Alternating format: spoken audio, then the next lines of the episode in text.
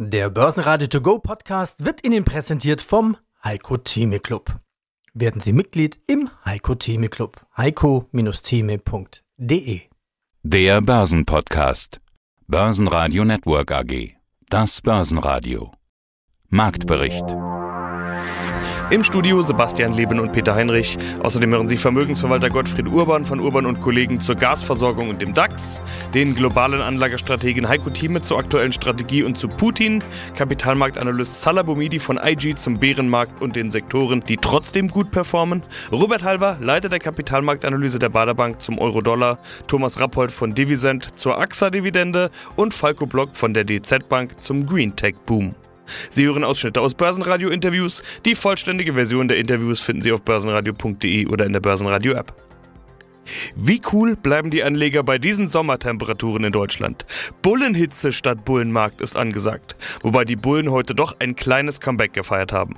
Plus 2,7% und 13.308 Punkte im DAX. Plus 1,8% im ATX auf 2.949 Punkte. Grund waren Gerüchte, wonach Russland wohl ab Donnerstag wieder Gas durch die Pipeline Nord Stream 1 liefern wird. Allerdings auf verringertem Niveau. Der Markt scheint die Unsicherheit auszupreisen, dass die Gaslieferungen ganz ausbleiben sollen. Ein bisschen Restrisiko bleibt aber, noch ist es nämlich nicht so weit. Stärkste Gewinner im DAX waren Adidas mit plus 6,5%, die waren morgens noch stärkster DAX-Verlierer. Weitere Gewinner waren Covestro mit 5,8% und Bayer mit plus 4,8%.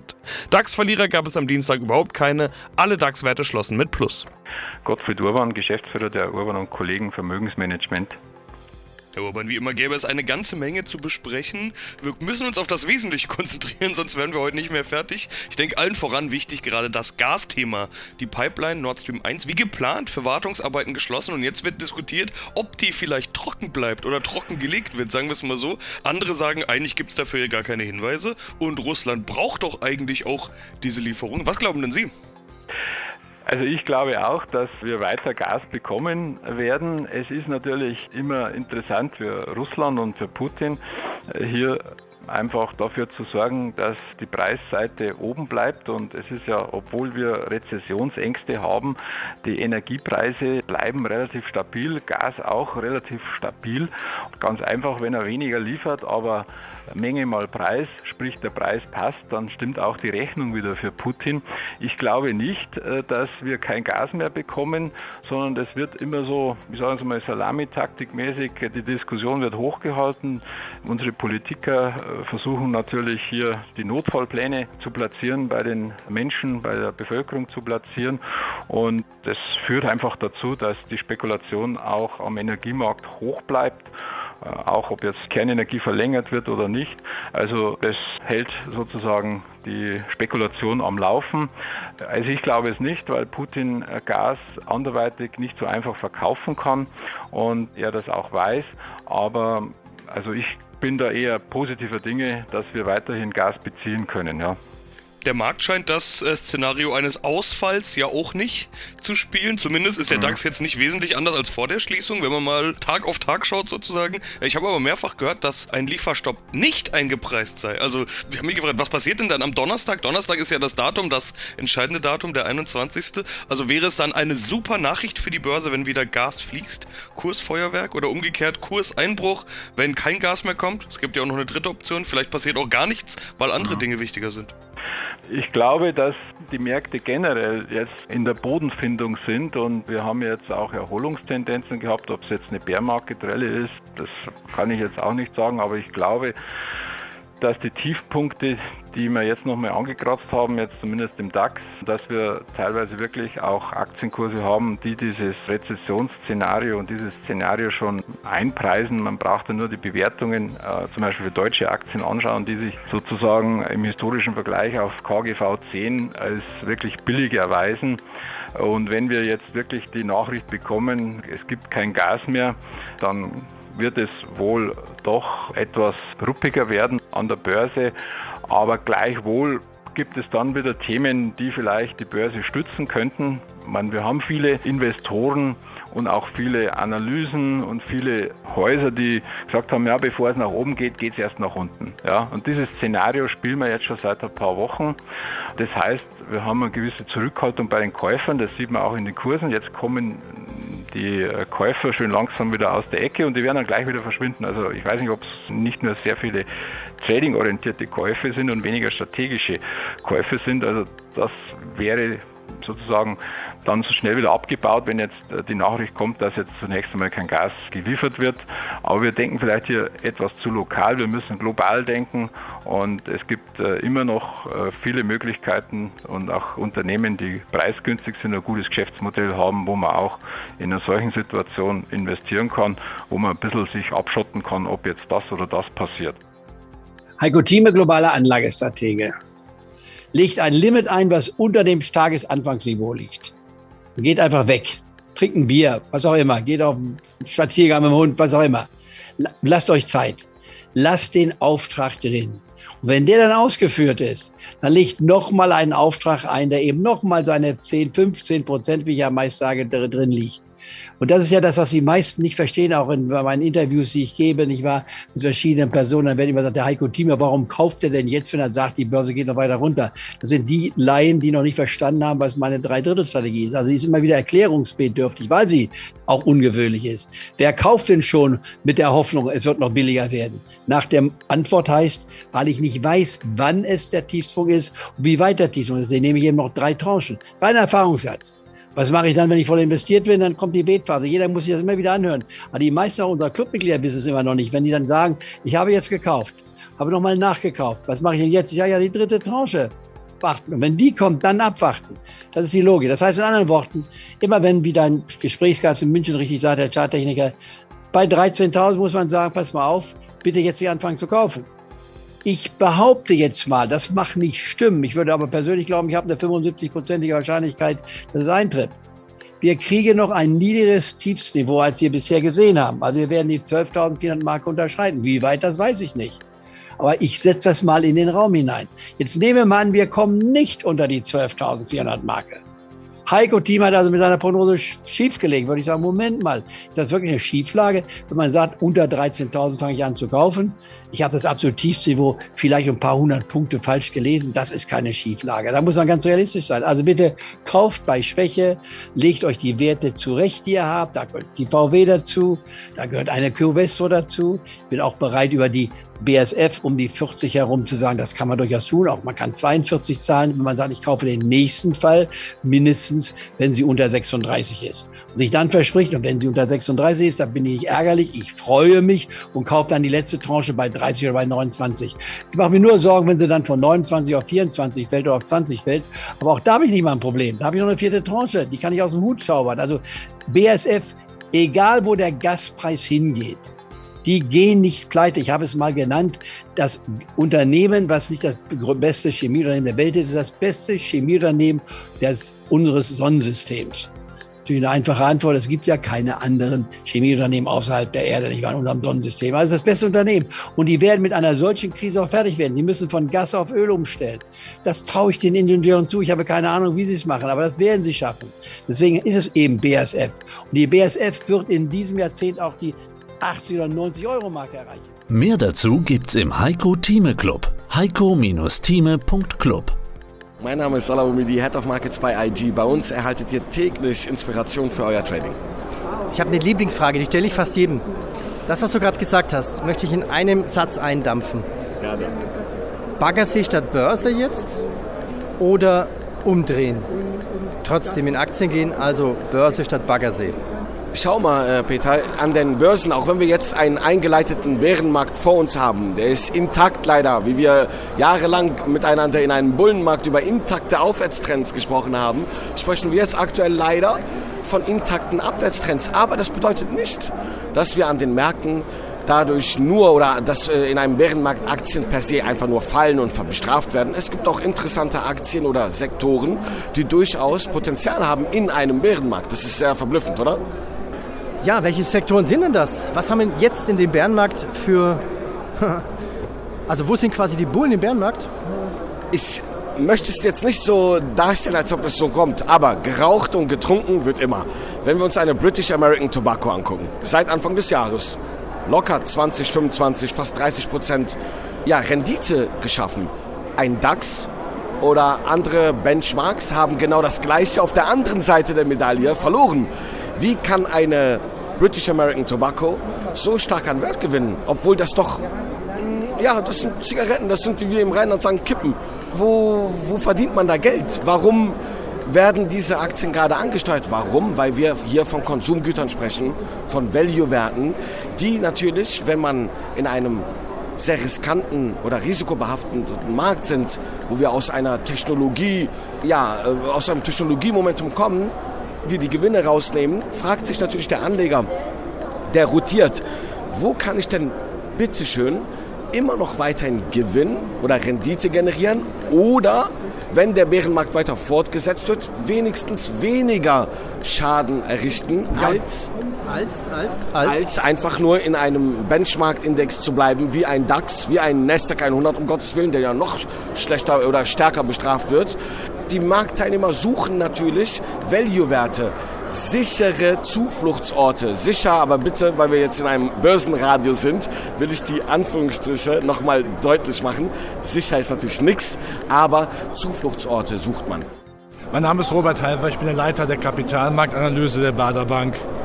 Deine Einschätzung, du bist Volkswirt. Was ist schlecht, was ist gut daran? Euro-Dollar. Was ist gut, dass der Euro sinkt? Für wen ist es gut, für wen ist es schlecht? Natürlich, man denkt immer, ein schwacher Euro würde den Export beflügen. Das tut er auch in der Theorie. Zumindest kann man die Produkte einfacher verkaufen. Aber erstens, man muss die Produkte ja liefern können. Wir haben Auftragseingänge wie verrückt, aber die können ja nicht so abgearbeitet werden, dass wir was verkaufen können. Was nutzt denn der tollste Export, wenn er aber die Rechnungen nicht bezahlt, wenn er gar nicht stattfindet? Anders gesagt, der beste Tischler ist ohne Holz aufgeschmissen. Und andere Sache natürlich auch, ich muss noch mal noch was das Positives dazu sagen. Wir sehen ja, dass die Gewinnentwicklung in Europa dramatisch da oben geht. Das sind aber alles Windfall Profits, Fake Profit könnte man sagen, weil der Dollar ja so stark ist. Das heißt, alle Firmen, die in Amerika oder im Dollarraum gute Geschäfte machen, werden ja, würden ja bei Währungstranslation natürlich enorm dazu gewinnen. Aber das ist ja nur heiße Luft. Wo ist der negative Punkt? Wir kaufen aber auch die Rohstoffe verdammt teuer ein. Ja. So, aber die sind doch jetzt gefallen. Ja, aber dennoch äh, ist, der, ist der Effekt ja dann doch massiv gewesen. Wenn wir jetzt natürlich Glück haben, die Rohstoffe würden etwas mehr fallen, dann wird dieser negative Effekt äh, über die Euro-Abwertung nicht so schlimm, aber er ist nach wie vor zu spüren. Ja. Definitiv. Also von daher hilft uns dieser schwache Euro nicht. Und wenn ich in die Gehirnwindungen von Madame Lagarde, der EZB-Präsidentin, eingreifen könnte, die ja meint, EZB wäre übersetzt Europäische Zauberbank. Nein, sie kann nicht zaubern, sie kann nämlich keine Probleme lösen, die wir jetzt haben. Dann sagt sie, Jetzt aber Butter bei den Fischen, eine richtige Zinserhöhung auf mehrere Ende des Jahres, um den zumindest den Euro stärker zu machen, der Inflation importseitig das Genick zu brechen und damit mal ein Zeichen zu setzen. Dass sie zeitgleich natürlich dann auch weiterhin sozialistisch manipulativ am langen Ende für italienische Staatsanleihen zum Beispiel eingreift, wissen wir alle. Ja, aber zumindest der Leitzins, endlich gehen wir mal Bewegung rein. Ja, mein Name ist Thomas Rappold. Ich bin Gründer und CEO von Divison, führenden weltweiten Quellensteuerrückerstattungsplattform für Privatanleger. Ja, da steigen wir nachher gleich nochmal genauer ein, wie das auch so richtig funktioniert. Gehen wir doch mal Dividenden durch, die durchaus Spaß machen. Wir haben uns heute rausgesucht Swiss Re, AXA, Enagas, Snam und Enbridge. Gehen wir zum Versicherer AXA. Der eine oder andere hat es wahrscheinlich auch nicht nur im Depot, sondern ist vielleicht auch Kunde von AXA. Wie groß ist denn der Direktversicherer und wie spendabel ist er denn mit den Dividenden? Ja, die AXA wird ja seit einiger Zeit ein Novum von einem Deutschen geführt, Thomas Buber, früher AXA Deutschland-Chef, heute AXA-Chef weltweit von Paris aus. Gab es so bisher auch nicht, dass also ein, ein französisches Ikonenunternehmen von einem Deutschen geführt wird. Und die AXA misst sich ja immer häufig gerne mit der Allianz äh, dort auch. Dann, ob es im Digitalbereich ist oder auch im Vertriebsbereich und im Zukauf von Unternehmen. Und die AXA liegt aktuell bei einer Dividendenrendite von 7,6 Prozent. Viele der Lebensversicherungskunden würden sich darüber freuen, über so hohe Dividendenrenditen oder, oder Zinsrenditen auf ihre Anlageform. Es wurde ja in der Vergangenheit bei der AXA oder bei der Allianz ging immer wieder das Wort um, auch von Verbraucherschützern, die sagten, kauft doch lieber die Aktie, ist besser wie die Lebensversicherung selber, sprich die Rendite, die Dividendenrendite liegt bei den Unternehmen meist höher, wie es die Lebensversicherungskunden bekommen. Ja, das ist, eigentlich die richtige Konsequenz, aber na gut. Jetzt hast du mir kurz erzählt, die hat auch ihr Leben Geschäft verkauft. Dann dachte ich mir, naja, vielleicht wollen sie die alle in fünf Jahren wieder zurückhaben, wahrscheinlich diese, diese Geschäftsbereiche. Könnte passieren. Also am Wochenende wurde es ja in den Medien berichtet, dass die AXA ihr Lebensversicherungsportfolio, also ihren Run-Off-Bestand, wie das genannt wird, an eine Gesellschaft von Private Equity Unternehmen auf die Bermudas verkauft hat. Also viele deutsche Lebensversicherungskunden werden sich jetzt mit quasi mit einem Bermuda-Finanzdienstleister auseinanderzusetzen haben. Und du könntest vielleicht recht haben, du könntest ein ganz guter Prophet sein, nachdem die Zinsen jetzt wieder steigen, also sozusagen aus dem Wasser wieder hochkommen, könnte es durchaus sein, dass in ein paar Jahren diese Portfolios wiederum attraktiv werden und äh, dann könnte vielleicht wieder ein, ein Schwenk in die andere Richtung erfolgen. Guten Tag, mein Name ist Falco Block. Ich bin Zertifikatespezialist bei der DZ Bank in Frankfurt. Unser Thema heute Green Tech Boom. Also zum Beispiel gedacht in Richtung nachhaltige Lieferketten. Green Tech Boom, ja, was steckt dahinter? Kommen wir zu IBM, das IBM heute Nacht Zahlen vorgelegt hat. Ziemlich gute Zahlen. Gut, starker US-Dollar trübt das Ergebnis, ist jetzt reiner Zufall, aber kommen wir zu IBM. Da geht es um KI-Software, um Widerstandsfähigkeit der Lieferketten und das verbessern zu können. Hättest du dafür ein Beispiel, um das zu verstehen? Ja, die sind wohl besonders gut darin, Wetterprognosen zu erstellen. Hätte ich jetzt ehrlich gesagt IBM, Wetterprognosen. Wobei mittlerweile ist es ja zum Beispiel auch so, wenn ein Unternehmen eine Produktionskette starten möchte, zum Beispiel im Nahrungsmittelbereich, dann ist es ja zum Beispiel ganz wichtig, ne, ist am Wochenende Grillwetter, um es mal ganz salopp zu sagen. Aber wir haben ja auch gesehen, es sind Milliardenschäden im letzten Jahr entstanden durch äh, Wetter. Und daher ist IBM unheimlich stark drin, nämlich sehr gute Prognosedaten zu haben, aus vergangenen Daten hochzurechnen und kann entsprechend damit dem Unternehmen helfen, über künstliche Intelligenz diese Auswertung seine Widerstandsfähigkeit zu verbessern. Weil das ist nämlich schon auch ein wichtiger Punkt, wenn natürlich die Schiffe unterwegs sind oder bei anderen Daten, ähm, dass das Unternehmen es dort schafft, dem Unternehmen zu helfen, seine Widerstandsfähigkeit bei der Lieferkette zu verbessern.